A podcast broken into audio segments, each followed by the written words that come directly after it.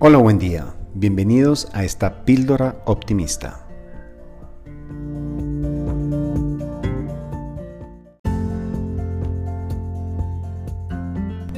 Hola, buen día, ¿cómo están? Hoy les quiero compartir una reflexión acerca de esto que hemos cometido todos como humanos y es caer en la trampa de compararnos con otros. Y de acuerdo con la teoría de la comparación social hacemos esto como humanos en un intento de hacer evaluaciones mm, sobre nosotros mismos, evaluaciones precisas sobre nosotros mismos. Pero esto tiene un precio, esto un precio eh, que puede ir relacionado a la desmotivación. ¿Por qué? Porque si bien la comparación puede ser una fuente de motivación y de pronto de un empuje hacia el crecimiento, también puede llevarnos hacia un frenesí de desconfianza hacia nosotros mismos. ¿Por qué? Porque estamos constantemente comparándonos con otros.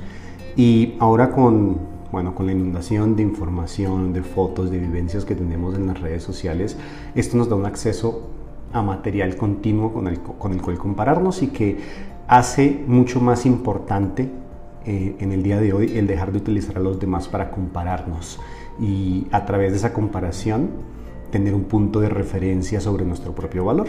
Y es por eso que hoy les quiero compartir tres preguntas en específico que nos pueden ayudar a dejar de compararnos con otros. Primera, en el momento en el que vayamos a hacer alguna compra que tal vez es un poco extravagante para nuestros, digamos, para nuestros promedios, hacernos esta pregunta. ¿Es importante para mí esta compra? ¿Por qué la quiero? ¿Estoy buscando algún estatus, alguna aprobación por parte de algún amigo de la, de la sociedad?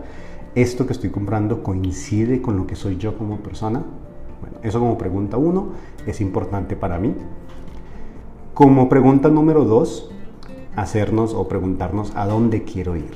Esto y por más que, que sea difícil de pronto compararnos con las redes sociales, o más bien ver las redes sociales y encontrar que nuestros amigos comparten viajes, fotos de sus viajes, fotos de sus restaurantes, de los restaurantes a donde van, de las comidas que preparan, mm, es importante que nos preguntemos sobre dónde queremos ir. ¿Por qué? Porque podemos también irnos a esos restaurantes, irnos a esos lugares con nuestros amigos, pero si lo hacemos, tal vez vamos a desaprovechar o dejar de lado esos proyectos que tenemos en mente y que de pronto por esas compras innecesarias o por esas salidas que pueden llegar a ser innecesarias no llegamos a concretar porque bueno nunca nunca empezamos a hacerlos. Entonces la pregunta número dos es a dónde quiero ir esto para que a partir de que nos demos respuesta a esa pregunta podamos definir si X o Y visita algún lugar, si X o Y paso es algo que me conviene para alcanzar las metas que me estoy planeando.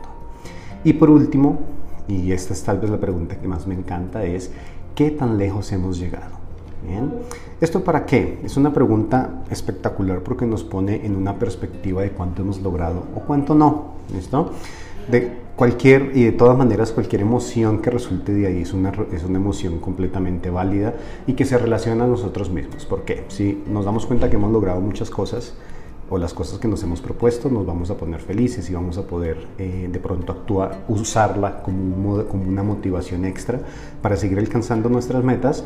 O si no, de pronto nos damos cuenta en esas pequeñas cosas que pudimos haber hecho de manera diferente para haber alcanzado esa meta. Entonces, aquí con esta pregunta de qué tan lejos hemos llegado, eh, la premisa es que si nuestro amigo ganó un millón de dólares a los 30 años, pues qué bien por él, deseémosle lo mejor y no nos enfoquemos en eso, no, no, nos enfoquemos en los que tienen los otros, en lo que han logrado los otros, sino el enfoque en lo que hemos logrado nosotros mismos.